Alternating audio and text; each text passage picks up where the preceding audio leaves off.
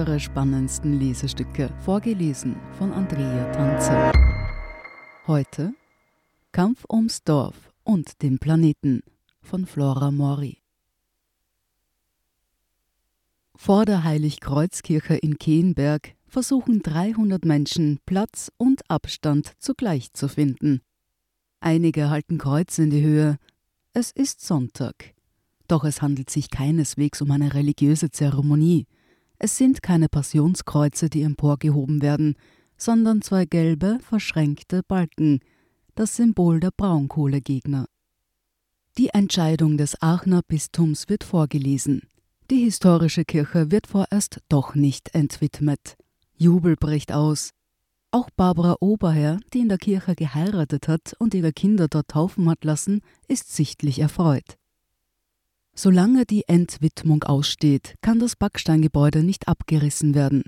Für Oberherr und ihre Mitstreiter ist der Entscheid des Bischofs ein langersehntes Zeichen der Unterstützung für ihren Kampf.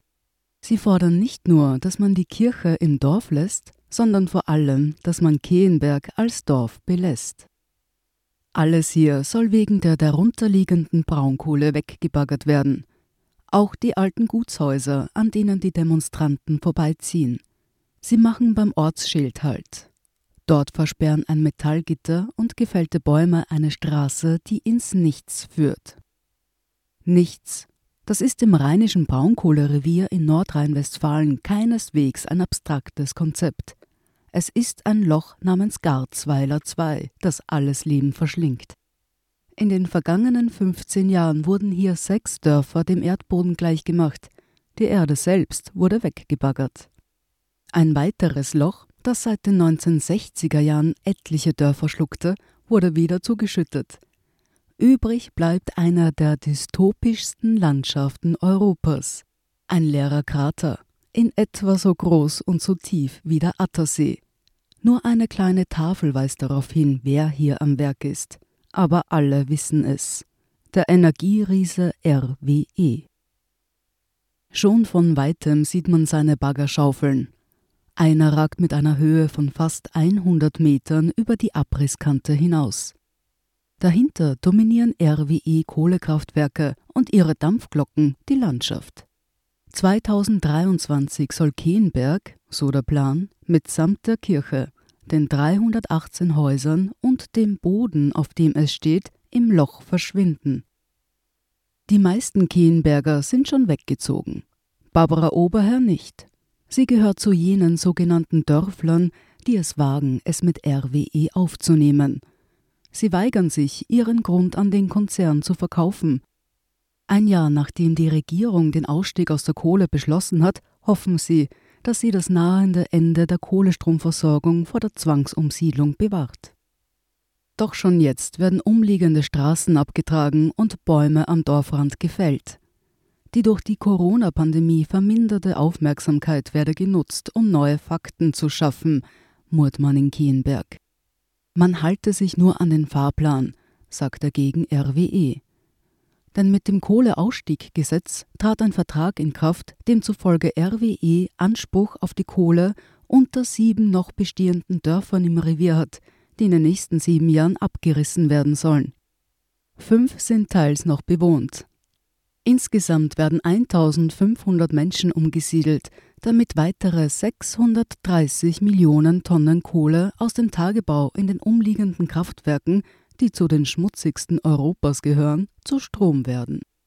Nirgendwo sonst wird so viel CO2 in die Luft geschleudert, und das vielleicht noch 17 Jahre lang. Denn das Gesetz legt zwar die schrittweise Abschaltung der Braunkohlekraftwerke bis 2038 fest, die meisten werden aber erst nach 2034 abgeschaltet und sollen bis dahin mit Kohle aus Garzweiler II versorgt werden. Oberherr wollte sich der Umsiedlung einst fügen. Erst als sie sich über die ökologischen Folgen von Kohlestrom informiert habe, sei sie zur Aktivistin geworden, erzählt die 60-Jährige und eilt an die Spitze des Protestzugs, um das Mikrofon zu ergreifen. Ich habe Keenberg zu retten, und wir alle einen ganzen Planeten, skandiert sie unter lautem Jubel. Dieser Schlachtruf hat bereits ihren Auftritt auf der UNO-Klimakonferenz in Madrid 2019 geprägt. Für ihre heutige Rede hat sich Oberherr vor einem bestimmten Grundstück positioniert. Der Obstwiese zwischen Keenberg und dem Loch. Sie liegt sozusagen an vorderster Front. Mehrere Dörfler haben den Grund gemeinsam erworben. Seit Monaten warten sie darauf, dass RWE den Antrag auf Abtretung eben dieser Parzelle stellt, sodass sie sich endlich gerichtlich zur Wehr setzen können – Oberherr und ihre Anwälte sind der Ansicht, dass der Gesetzgeber die Notwendigkeit des Tagebaus nicht nachweisen konnte und somit gegen das Grundgesetz verstößt. Dieses besagt, dass eine Enteignung nur zum Wohle der Allgemeinheit zulässig ist. Belegen sollen das mehrere Gutachten.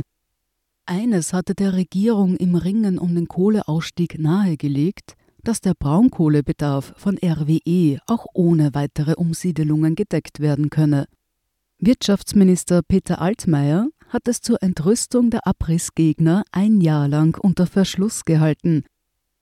Ein weiteres Gutachten kam zu dem Schluss, dass RWE maximal noch 280 Millionen Tonnen Kohle fördern darf, um die globale Erhitzung auf 1,75 Grad zu begrenzen – also ein Drittel der aktuell zur Förderung vorgesehenen Menge.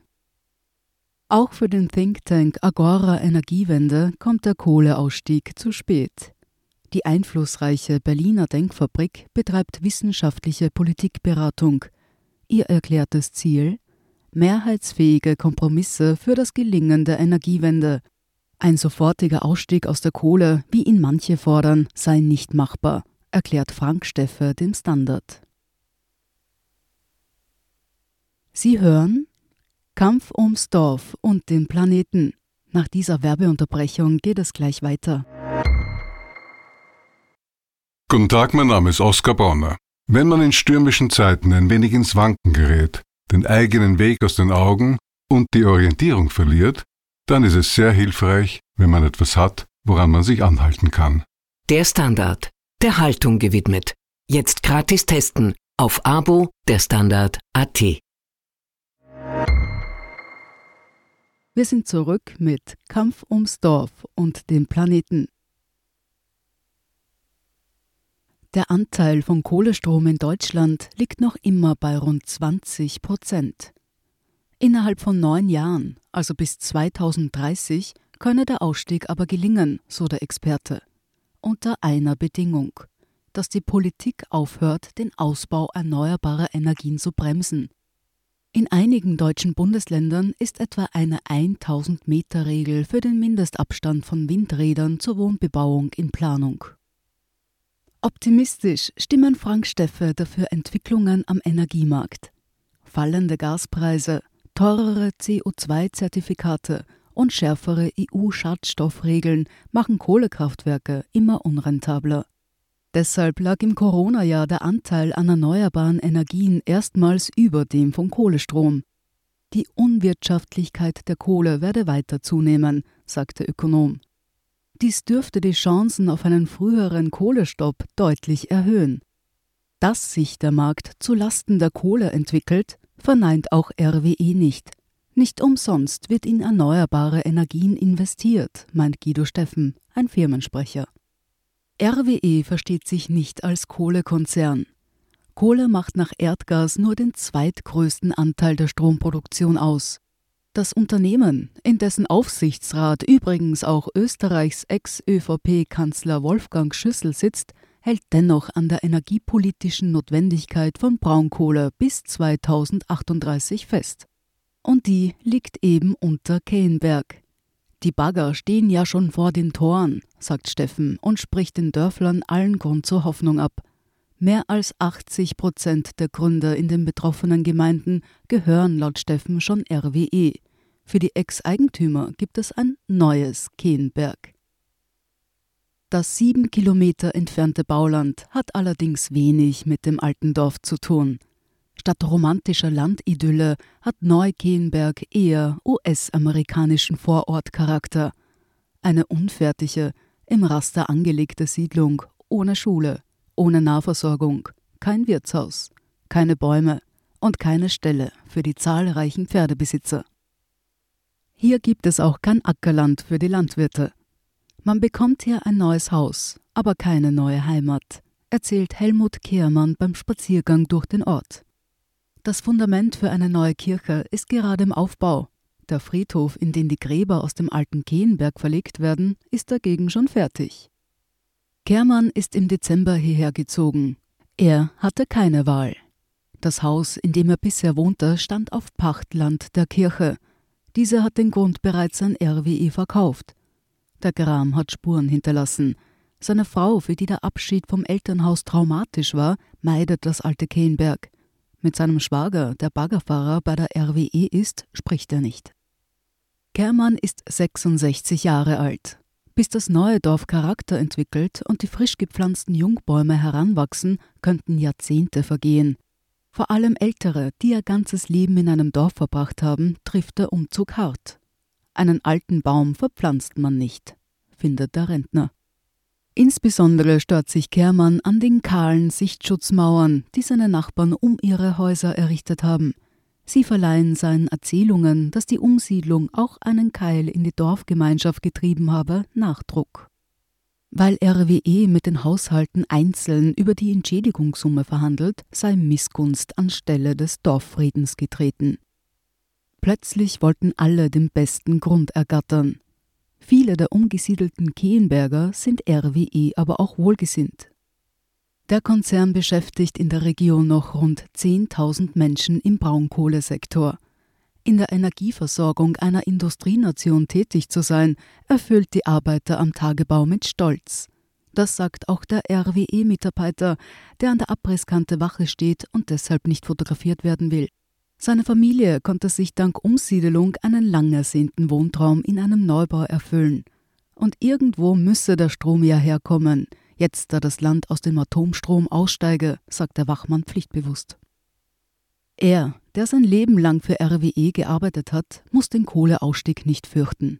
Er ist wie die Mehrheit seiner Kumpel über 50 Jahre.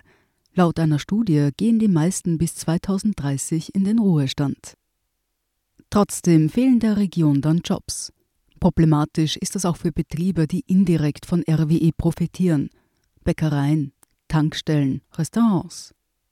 Daher hat der Bund Strukturhilfen von 40 Milliarden Euro für die Kohleländer beschlossen. Neben Nordrhein-Westfalen sind das Sachsen-Anhalt, Sachsen und Brandenburg. Auch Kraftwerksbetreiber werden entschädigt. RWE bekommt 2,6 Milliarden Euro. Die EU prüft gerade, ob das zu viel ist und zu Marktverzerrungen führt. Was passiert, wenn RWE zu wenig Geld bekommt, zeigt der Konzern in den Niederlanden. Dort zog RWE wegen des vorgezogenen Kohleausstiegs vor das Schiedsgericht der Weltbank. Ein Jahr nach dem Beschluss der Großen Koalition in Deutschland, der Kohleverstromung ein Ende zu setzen, bleiben die Fronten auch im Revier verhärtet. Der RWE-Wachmann ist nicht ohne Grund im Einsatz. 100 Meter weiter rollen Bagger. Die Häuser in Lützerath, einem Nachbarort Kenbergs, werden zur Stunde unter dem Protest von Klimaaktivisten und dem letzten Anrainer abgerissen. In Kenberg ist es nach der Demo hingegen ruhig. Hier wartet man auf eine Reaktion von CDU-Landeschef Armin Laschet. Ende März soll das Land die Umsetzung des Ausstiegsgesetzes fixieren. Dann will auch der Bischof in Aachen über die Zukunft der Heiligkreuzkirche entscheiden. Der Abriss Kehnbergs dürfte lediglich um ein paar Jahre nach hinten verschoben werden. Die Dörfler hoffen aber, dass das Ergebnis der Bundestagswahl im September die Politik zu einem radikalen Kurswechsel und zu mehr Klimaschutz zwingt. Sie hörten Kampf ums Dorf und den Planeten von Flora Mori. Ich bin Andrea Tanzer, das ist der Standard zum Hören. Um keine Folge zu verpassen, abonnieren Sie uns bei Apple Podcasts oder Spotify. Und wenn Ihnen unsere Lesestücke gefallen, freuen wir uns über eine 5-Sterne-Bewertung. Bis zum nächsten Mal.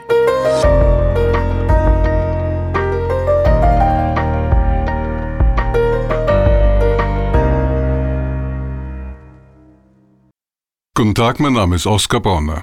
Wenn man in stürmischen Zeiten ein wenig ins Wanken gerät, den eigenen Weg aus den Augen und die Orientierung verliert, dann ist es sehr hilfreich, wenn man etwas hat, woran man sich anhalten kann. Der Standard, der Haltung gewidmet. Jetzt gratis testen auf Abo der Standard.at.